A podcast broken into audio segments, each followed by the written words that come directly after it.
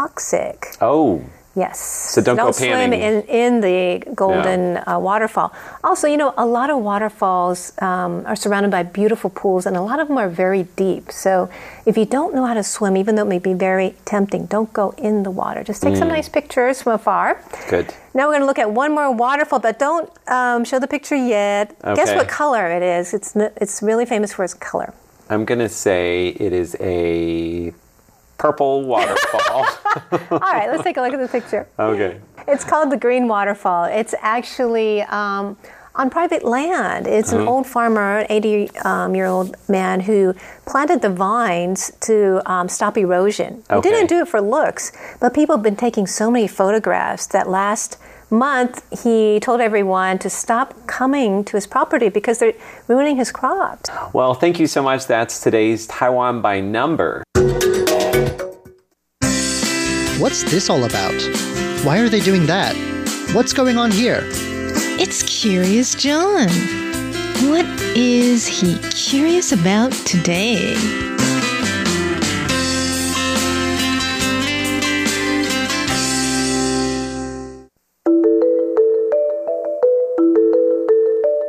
Taiwan has a huge range of historic sites that still serve some function today. In many cases, like temples and government buildings, these buildings are still used just as they've always been. Then there are sites like old factories, salt works, train stations, and mines that have become museums, places where people can learn about whatever activity used to take place there. But then there are other sites that are a bit trickier to find uses for. They may be beautifully restored and well cared for, but what do you do with these places? One solution that's been tried to great success in Taiwan is to let private companies step in and find their own ways of putting these sites to work once again. The central city of Taichung is home to one notable success story. It's an old martial arts hall dating from the Japanese colonial period that's been rebuilt from ruin and turned into a popular hangout called the Natural Way Six Arts Cultural Center. The center's director, Chen Yujie, is with us this week for a look at the history of the site, its recovery from disaster, and its transformation into a hip part of the local cultural scene. 台中刑务所演武场呢，它是新建于一九三七年，它是日治时代的一个私狱官警察练习武术。 The complex of buildings that makes up the Martial Arts Hall was finished in 1937.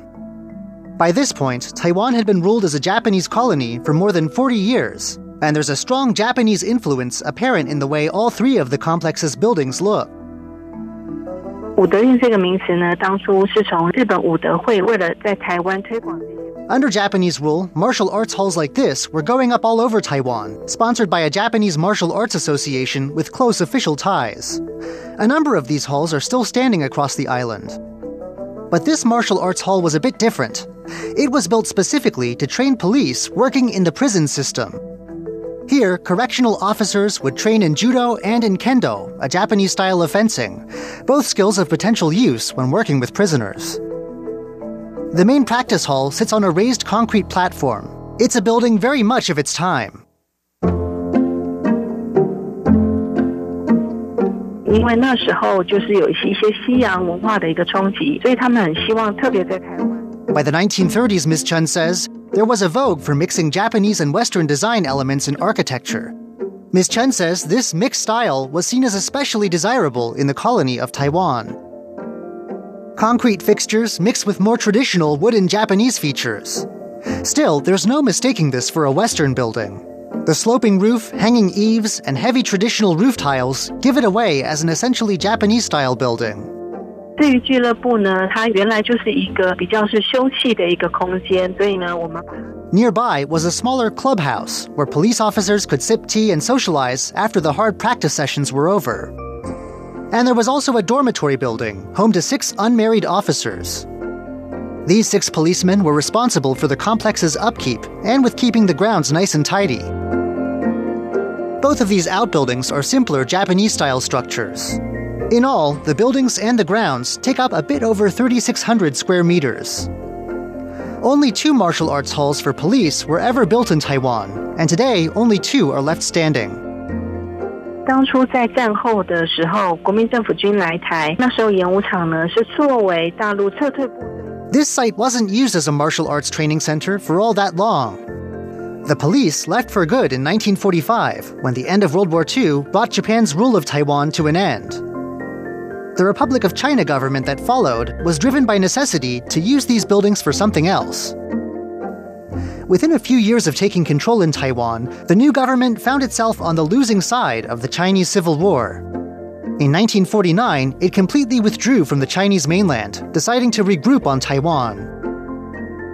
With it, it brought a flood of soldiers and refugees who suddenly found themselves in a new place with nowhere to live. The Martial Arts Hall was among the Japanese era buildings pressed into service to house evacuated troops and their families. 就这样子过了四五十年的一个时间哦，在九十三年的时候，被台中市政府发现了。At first, accommodations like this were only supposed to be temporary. The government hoped to launch a comeback and retake the mainland from Taiwan someday. But that never ended up happening, and people continued living in makeshift homes like this for decades before anyone began thinking about the historic value these buildings might have.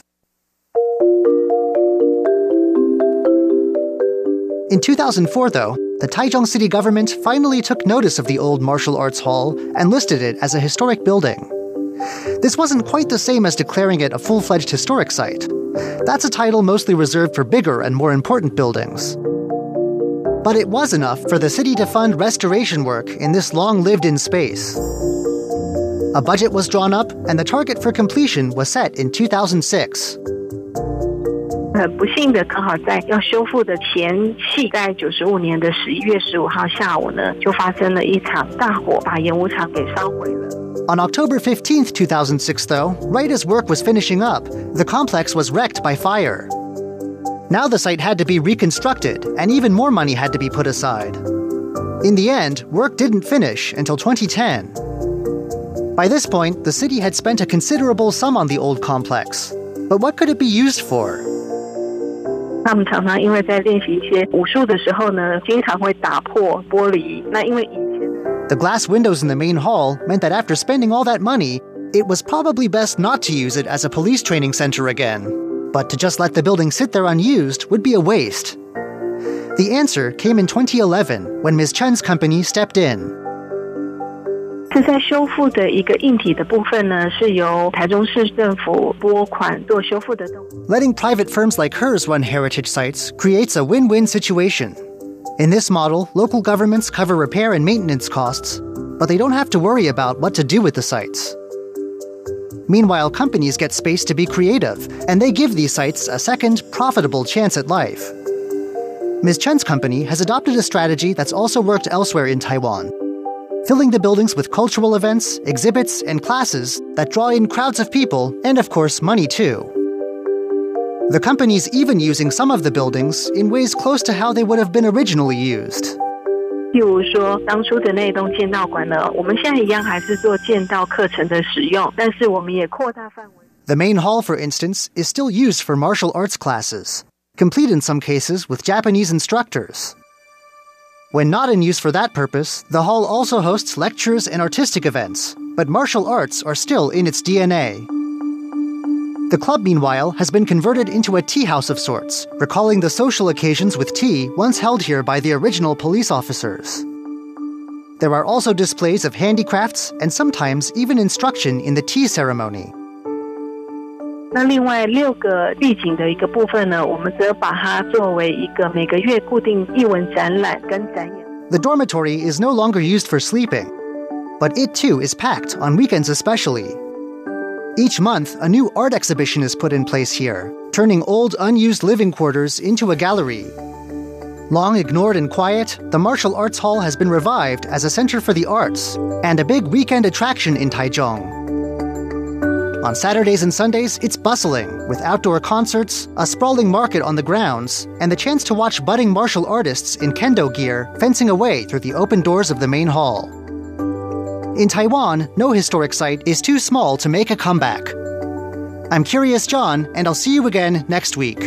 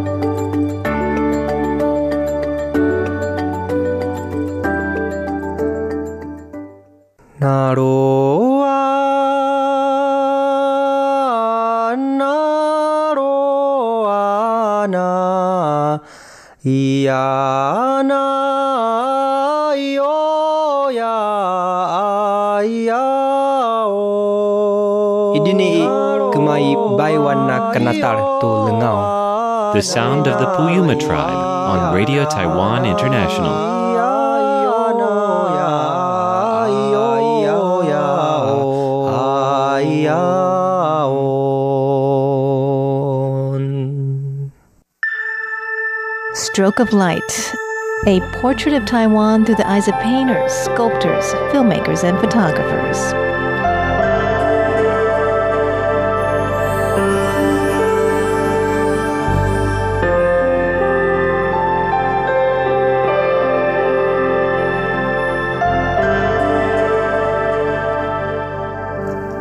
Hello, and welcome back to Stroke of Light. I'm Jake Chen.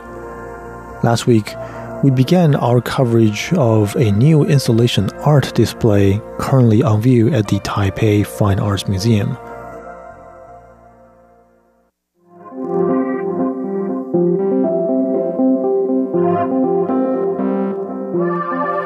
The artwork on display at the exhibition can be best described as a series of grotesque figures that fuse the mechanical and organic elements.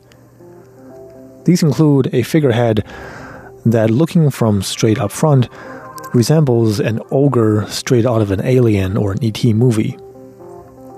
Looking from behind it, though, and we see that there is no skin at the back of his head. This exposes the large circuit board with several wires sprawling across and connecting to other parts of his brain. Apart from a few figureheads, an animal figure is constructed in the same fashion as well. In this case, a black raven sits right at the top of a transparent box, and inside that box sits a circuit board with glistening wires running across. When we look a little bit closer, we can see that the underbelly of the raven is actually open, and the wires stick out of the box run straight into its body. The key to understand the artist's intention lies in this raven. The man behind these creations, Mr. Zhang Shouye, recorded an interview during the making process of its artwork. And in it, he says that the inspiration of his latest creation comes from a series of rejection letters. He said that he works hard to put a portfolio together and to apply for shows at various museums, art galleries, and exhibitions. But what he got in return was a large number of rejection letters. And that's not the worst part. Zhang says in the interview that he quickly realized that the wording in each and every rejection letter looks strikingly similar, if not identical, in many of the cases.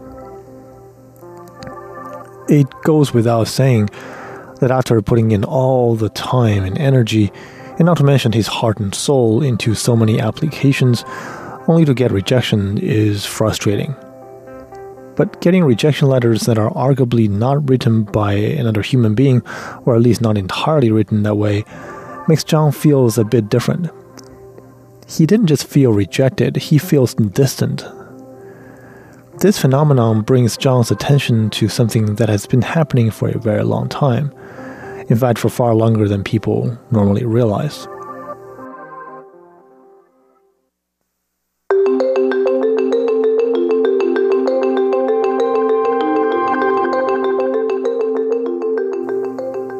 In this day and age, the technology industry is trying to implement AI or artificial intelligence into our day to day life in many, many different facets. More and more cars have driver's assist, where the vehicle would actually help the driver correct for on road changes.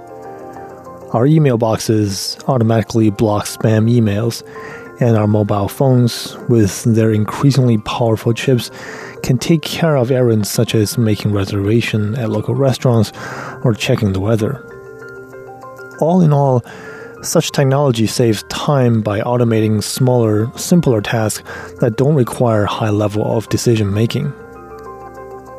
With all that in mind, Zhang still didn't expect the use of AI to bleed into communication, at least not this quickly. So when he received the rejection emails, he asked himself the question how can he make a critique on the human's growing reliance on AI driven technology? And in return of efficiency, is it worth it to lose that all too important human touch? To answer that question, he didn't look to the future, strangely. He looks back in time to a professor named Alexander von Humboldt. He's a German scientist and naturalist who studies the imminent changes that his peers then at the late 19th century was facing. Please tune in next week to find out what Zhang's research revealed to him and how he arrived to create these unique figures that we have examined. For Stroke of Light, I'm Jake Chan. Talk to you then.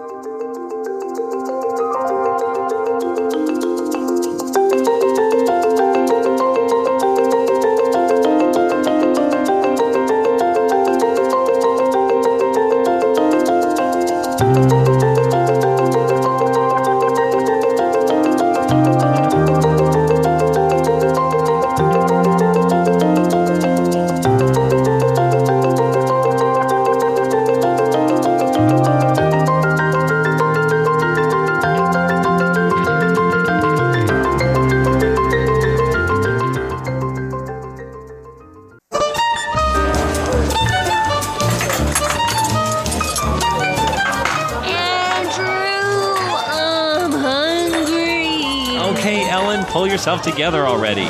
It's time to feast. Sit down at the table with Andrew Ryan and Ellen Chu on Feast Meets West. 欢迎光临，欢迎光临，欢迎光临，先生，请问你们几位？两位。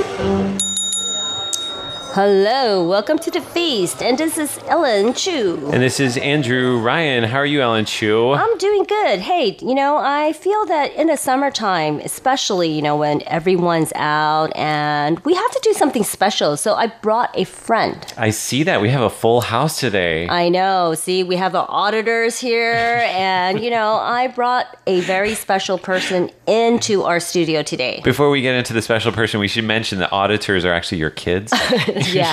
You know, I guess our listeners are very used to having like summer break. You know, they have like my kids coughing or, you know, moving their chairs, sneezing in the studio. It's just part of the scene, and they know as summer is here. it's like a party in the studio. I'm up with that. It's kind of like our farmer's almanac. You know, we don't need a book. We don't need to feel the temperature or the humidity, and Uh-huh. we know it's summer because kids are here. That's right. We don't need to check this up in any old almanac. No, we have scientific proof right here with our auditors. Just looking at your kids, we know it's summertime. Okay, today, the special guest is actually my son's third grade homeroom teacher, Mr. Eric Williams. Wait, wait, wait, wait. Is is Ryan in trouble? Why is his teacher Oh, here? Well, you know, he's doing something different. He's not teaching anybody today, Ah. but he's going to share a taste of Taiwan in an unexpected way. Okay? Alrighty. A taste for the eyes. A taste for the eyes. Have you ever tasted anything with your eyes? Um, no. But in Chinese, we have a saying, uh -huh. Oh, your eyeballs are eating ice cream. Ice cream is like, for instance, if you see a girl wearing bikini, you know, chill in the oh, eyes. Oh, okay? Ellen Chu, uh, my eyes aren't going to be eating ice cream today, are they? okay, no, no, no, no, no. But, you know, we're going to taste things in a different way. Normally in the studio, we taste things with our mouth. That's right. We smell things, we feel things, Okay. and we taste the flavor. But today, it's through the eyes. well, I'm very excited to uh, have Mr. Eric Williams with us here on the air. Hi, how you doing today? You can say hi. Yeah, nice to meet you.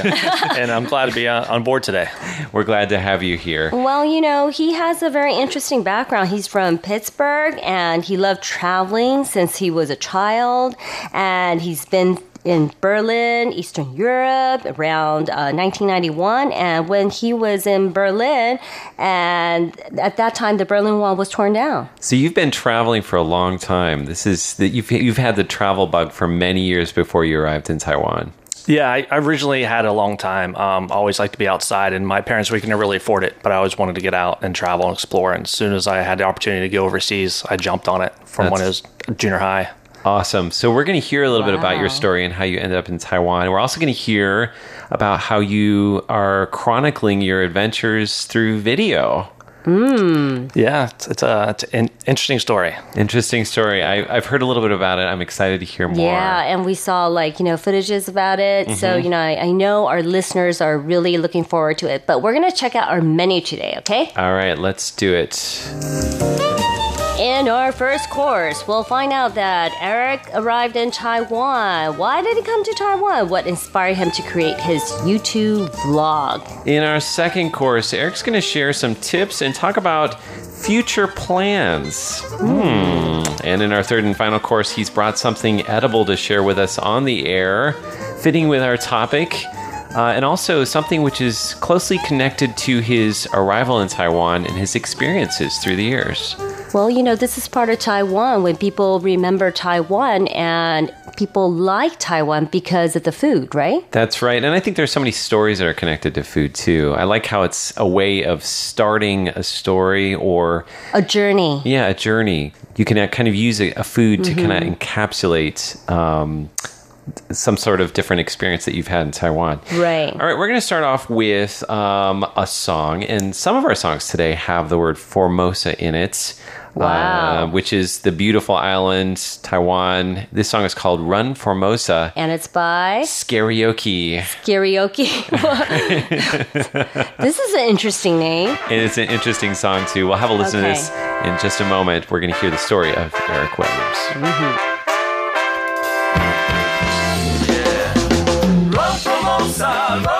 Run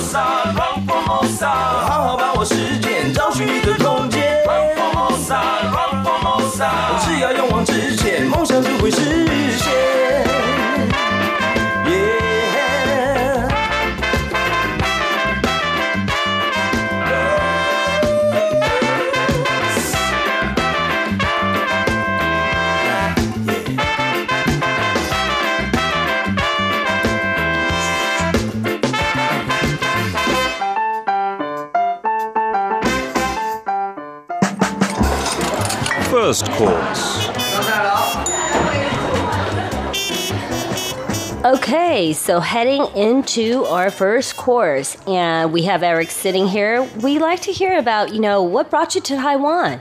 That's kind of a, a tough question, right? Every time somebody asks you, what brought you to Taiwan? I'm like, Because, well, you know, with his previous life experience, he had so many different, you know, work experience. He worked in like Autobus, you know, doing and also setting up race events and things like that. You know, this is a web very and graphic design. Right. And I, I don't think like Taiwan has a big, you know, racing track or anything. Drag You know, racing? yeah. No, no. Yeah, it's uh, well something I kind of fell into, but I think it's how I got to Taiwan is pretty much like a, a puzzle.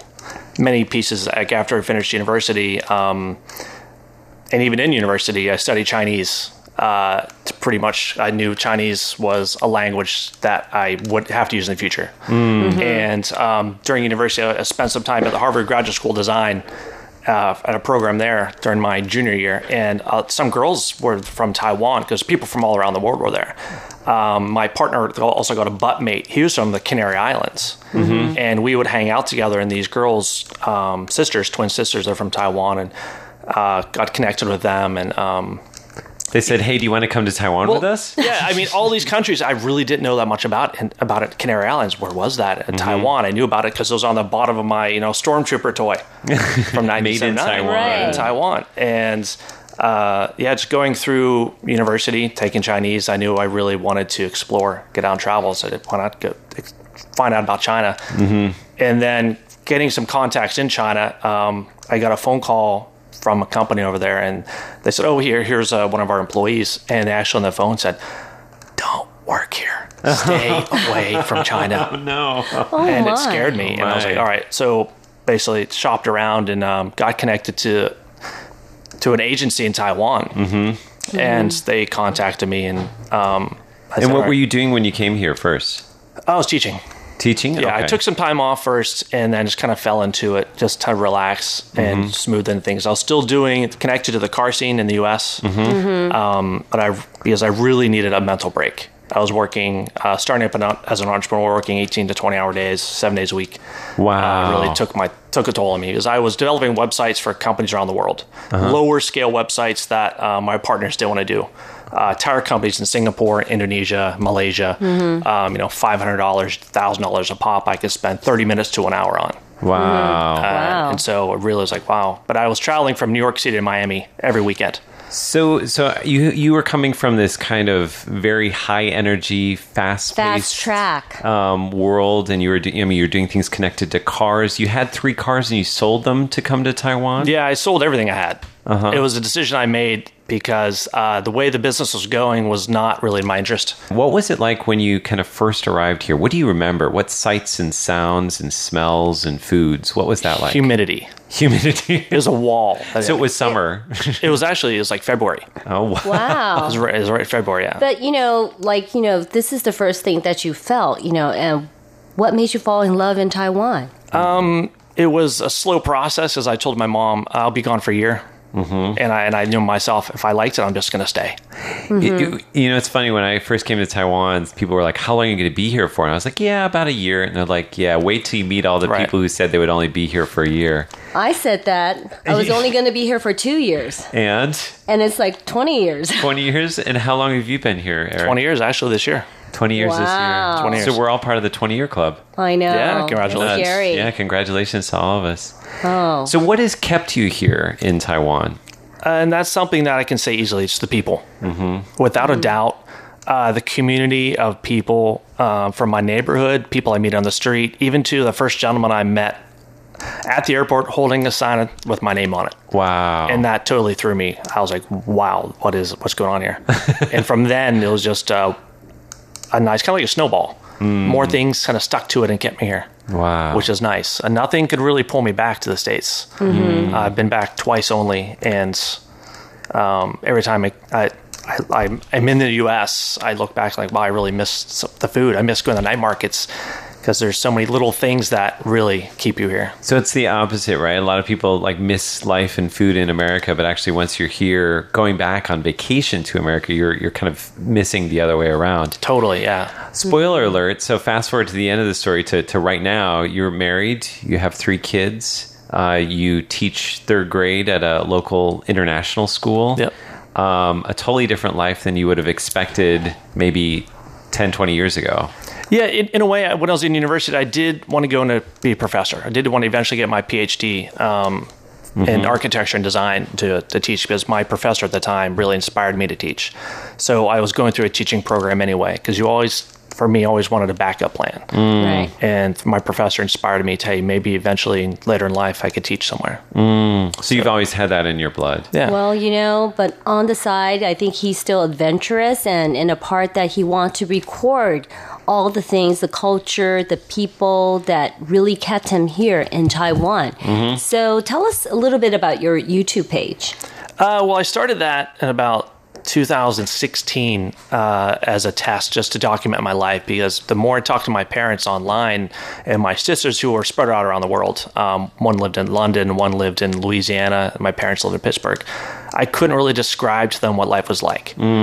Every time I go back, I'd get pictures, but when you have a roll of film, you can only take 24 pictures Right. and how can you use that roll of film without wasting it? So the more I developed it, the form, the process of a documenting Mm-hmm. Um, it's been in my family for a long time. Slide projectors, Yeah. uh, and old cameras. So for me, my YouTube channel is a way just to document my life, but also how I interact with the community.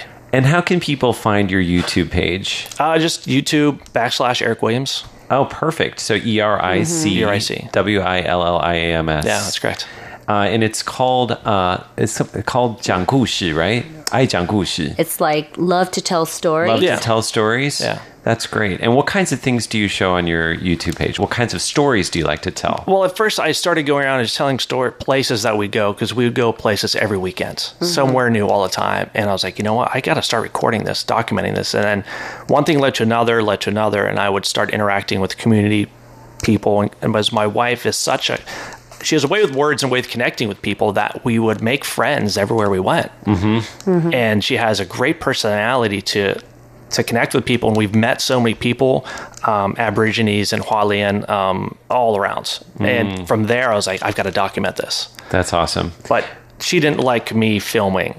That's the Okay. thing. She's shy on camera. She's shy on camera. So I had to Okay. find a way to balance that. But, Yeah. but you know, like whenever we go out, I have kids. I do a little bit of filming, but it never got to me that I wanted to do editing and make it into like you know Yeah. a, a film Yeah. or something. You know, a documentary for Right. us. Yeah. that's a different level, Right. right? Yeah. Well, uh, when we come back in just a moment, we're going to be talking a little bit more about the videos that you shoot and maybe some of your tips and some of your favorite, ones. Favorite pieces. Yes, that's right. But first, we're going to go into another song.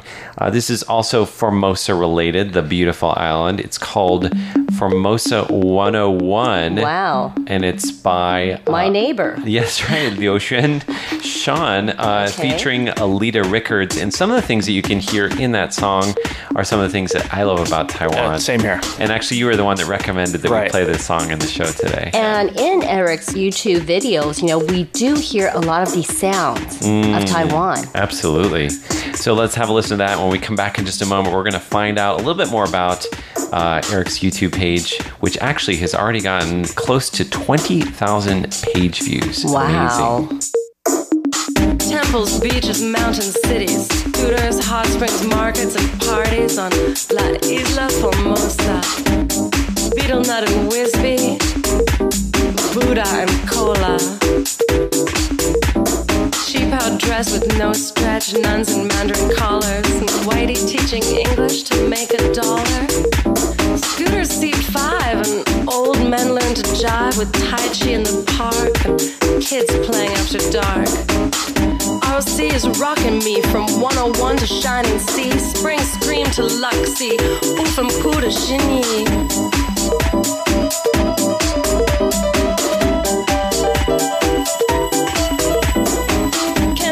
Taipei, Southern Tip to Danshui, Hot Spring to Highway, Live Band to DJ.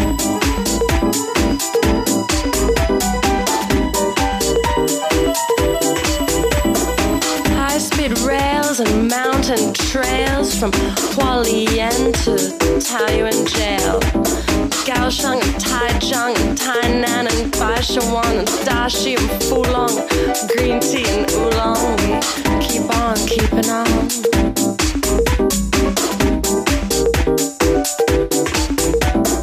Green Island and barking deer, massive gay pride if you're queer, knee socks and killer tights. And step by step towards equal rights. Night market, taxi cab, hip hop, graffiti by dabs, and nightclubs where we get down. Wakao boat was up downtown. We got good friends on the weekends. If you come up too fast, you're gonna get the bends. Gotta dive deep, gotta make ends meet. If you fall, you better land on your feet. This is Taiwan. Second course. Okay, so many stories. Quickly, so Eric, tell us, you know, what are your favorite pieces? Because went through your page, and you know, there's so many different uh, footages that you shot. But which one is your favorite? Um, I think recently uh, I had some people reach out to me on Twitter um, and also in Reddit. Some of my the pieces that they really liked was something called "How One Habit Changed My Life." I originally had it named Read, Learn, Repeat. Read, learn, learn, repeat. That's the habit. Read, learn, repeat. And what does that mean? Um, for me, it's just reading. Uh-huh. Um, people talk about, you know, how how should we learn? How do we learn things? I'm just saying, read as much as you can. Uh, It's something I did as a in elementary school. I would just go all the time to bookstores, libraries, all the time. And then for a while uh, through high school, just stopped reading. But then in Mm. university, I got the the bug again. And for me, that's when I really found how I could learn as much as I could. Mm, so a lot of your actually your YouTube videos are you talking straight to camera and kind of giving um, the the viewer an idea of what your thoughts are and, and what your life is like. One of the pieces that you did that I love is called "Discover What Motivates You," and you worked with like twenty different Instagrammers and Right. kind of vloggers. Tell us a little bit about that and what the video looks like. Yeah, well, when I decided to really change the style of my vlog, I really had to think about again what motivates you to, to do this. And uh, I ran into an Instagrammer in Taipei. Um, he's called Behind Handlebars on Instagram, Mhm. and he would he talked about his travels around the world. And I was like, well, I asked him what motivates you to do this. And a lot of his uh, photos that he posts, you can see the handlebars of a bicycle. Yeah. And then you can see amazing scenery in front of you. Yeah. So I reached out to over about a 100 different YouTubers, Instagrammers, s- people around the world, um, and asked some questions. And I got about 20 to 30 people interested in sending me videos about what motivates them to do what they do in life. And you can hear like basically your narration is encouraging people to really follow their dreams and and to give everything they do their all. Was this um, what were you trying to express to people, or were you actually talking to yourself? Uh, both. For me, I really fell into a rut. Uh, every once in a while, we fall into a rut personally, and I really needed to, to find a way to motivate myself. But also for other people, when they say, "Oh, I really can't get up in the morning," or you know, "What? am- Why am I going to this job every day?" Mhm. You know, I hate. I hate on Sundays that feeling of going to work on Monday. So I said, all right, well, what really motivates you? What what gets under your skin? What makes you so excited? Uh, What gets your blood and makes the hair stand up in your arms? Mm. So and for you, you- what is it? Sorry. I know. It, it's it's it's many things. For me, it could be waking up in the morning. It could be uh, seeing my my kids reading a, a comic book at night. But for me, it's just inspiring others. Mhm. And I think being in Taiwan, helping others. You know, the over voice that I saw in the footage, you know, was really good. It's very smooth and and it has a lot of like your inner emotions, your thoughts. Were they like pre written? Did you write a script or it just comes out in a flow? Um, yeah. When my first daughter was born, I do I do have like little journals and I write poetry books. Mm-hmm. So I would always, for some of them, I write scripts, but some of the videos I just do I try to do in one shot only, mm. one take only. I don't like to do things again and again, so I try to think of it carefully and just do it in one shot. But that was scripted. Mm. Mm. And what are your suggestions for other people who want to get started creating videos for faraway friends and family? I'd say you just have to just have to start, no matter what. Uh, use your camera, whatever you have around you. It doesn't matter the quality, how expensive it is, the microphone. Just turn the camera around. Even just go in your room and just tell people your story. Well, in just a moment, when we return in our third course, you've actually brought some food to share with us and some stories that are connected to it. Um, I'm looking forward to that. But first, we have a song. We have a song. It's also related to Taiwan. It's called Formosa, and the artist is Le Xia. Back in a moment when the feast continues. Okay. 四年前来台湾，觉得每天好好玩，但我中文很烂，怎么办待？真奶油明我想买，店员问甜的冰块，突然我脑袋空白，真无奈。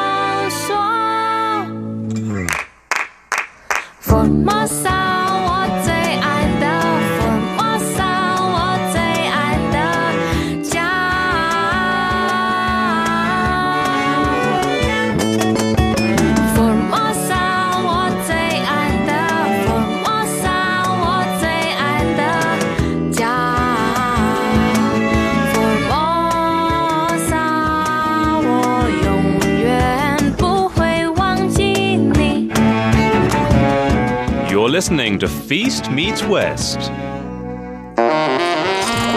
Third course. All right, get to our food part. That's right. And we have actually, Eric has brought five different foods in here uh, into the studio, and each one of them has a story. I feel like we have a second Andrew today. Would you like a job like producing our show and like coming up with different foods? yeah, he has to go everywhere to bring food in for us to taste. So I'll let you kind of curate this section. Do you want to go through each one one by one and tell us what you've brought and what what what it makes you think of? Sure. Well, I brought these five items in because they have a particular memory for when I first op- stepped off the plane. Okay. Uh, the first one is asparagus juice. Okay, that makes me very nervous. Now, you're, And- you- you're about to try a, s- a yeah, sip you of have to try it. Yes, I have a little sip here. He's yeah. never had it. I don't believe it. Been in Taiwan 20 years. Oh, it's sweet. It's I was totally different, right? Not expecting It's that. different from when you eat an asparagus, right? It has a corn taste, It does taste like corn, right? But There it you go. tastes like a little tiny bit bitter too, which I was not expecting. It's totally, it's unreal. and sweet. Who would who would Mm-hmm. put sugar on asparagus? I don't know. My daughters love this, and uh, the thing that, that caught my attention is when I got off the airplane. This was the advertisement. You know, it's the 1960s pinup girl in the bikini with the asparagus juice. So I had to try it one day. And your thoughts were when you had it? You, you I it was tried a sip, and I put it down, and that was about it. And did you come back to it? No, but my oldest daughter, when she was a kid, she loves it. Okay. Hand over fist, she would just drink. So your wife drinks it? Um, she doesn't mind. She's Taiwanese. She she open anything. I think if you're That's born and raised here, it kind of it's there's a there's a higher level of acceptability for certain things that are a little bit more unusual. I mean, I like it, but you know, I would never go and reach out into the fridge and get one. You know, it's like something that it's served on a restaurant table, Yeah. and you have no other choice of drink. then you'll then I'll have drink it. Right. Okay. Very interesting. Let's go on to the next one. What else do you have? All right. Uh, this is the Taiwan Hey Song sarsaparilla. It's the Taiwan root beer. Sarsaparilla. or SARS. Yeah. SARS as it's called. Yes. When I first tried this, somebody told me take a big sip as fast as you can. that didn't go well because it came out my nose. You it's like very- it? It's very fizzy. It's too fizzy. It is Yeah. super super fizzy. It's fizzy and it has like a cough, you know, syrup taste to me. I agree. It You're is. not- Agree, it is right? cough syrup, right? And I can never drink that. You know, I don't like it. You're not selling it, Ellen Chu. If I can sell it, this actually goes really well with hot pot. If you have really hot and kind of like heavy and like heaty and oily hot pot, this will cut straight through it. It's you beautiful. just drink Try that next time. Coke No, but thi- well, this is or the, plum juice. This is even more like you know local. this is right. I mean, Yeah. hot pot's Taiwanese. So you think about it, and you gotta have a, a good drink. I'll try that Yeah. out sometime. right. Okay. Okay, next one, Next one. Uh, how about the pineapple cake. pineapple cake? okay, And he's brought the pana- pineapple cake from Jiade. All That's right. Now, This this place you need to line up. yes. Ellen is breaking into it. What what is this? Uh, what is the story for you with this? Well, when I first got here, um, the first holiday we had after Chinese New Year was Dragon Boat. Mm. And Yes. you're gifted these hand over hand by mm-hmm. people, by neighbors. And the thing that always caught me off guard was you don't know what's inside it. Mm. Some would have the eggs. Mm-hmm. Some have the some had rochon, Right. the pork, and the pineapples. Mm-hmm. And for me, this is just something that I would get again and again. And what's very interesting is a lot of pineapple cakes, including this one, have something other than pineapple as well. That's right. Donggua. It right? has donggua in here. It has a winter melon, Winter or um, yeah, so that that gives it a kind of a nice sweet taste to Right, it. right, right. Yeah. All right, next one. What other foods do we have here? Uh, the dohua, Douhua. So this is like uh, tofu pudding. tofu pudding, yeah. Okay. This was probably one of the first foods that really introduced me to Taiwan.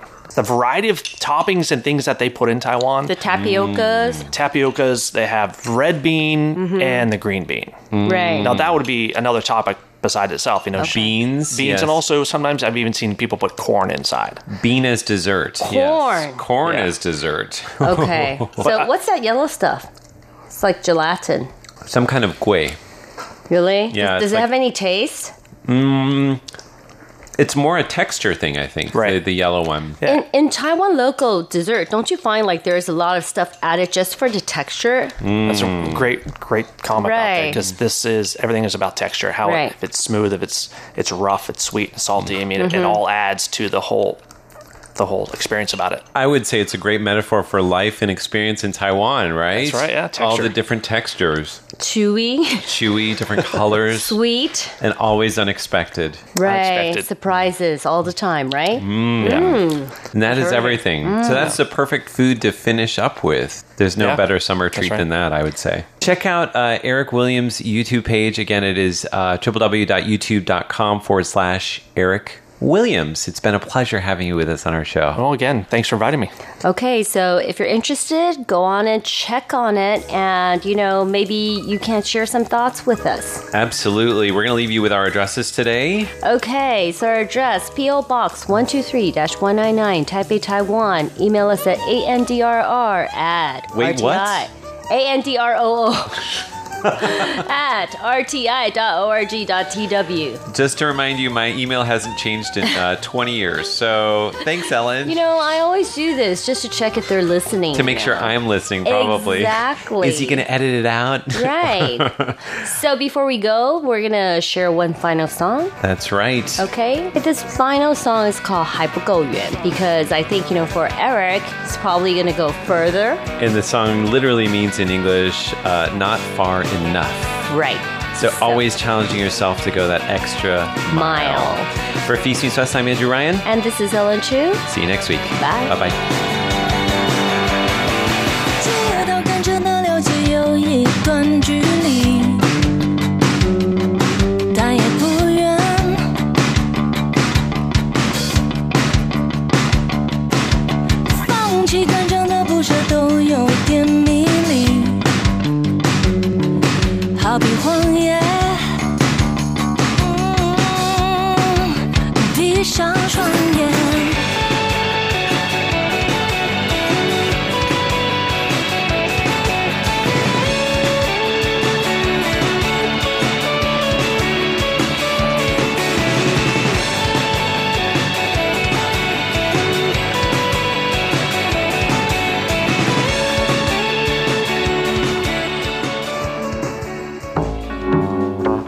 Radio Taiwan International.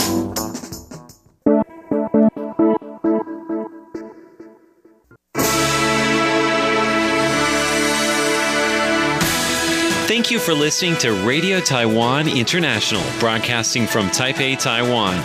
Check out our website at english.rti.org.tw. Again, that's english.rti.org.tw for the latest news and features from Taiwan.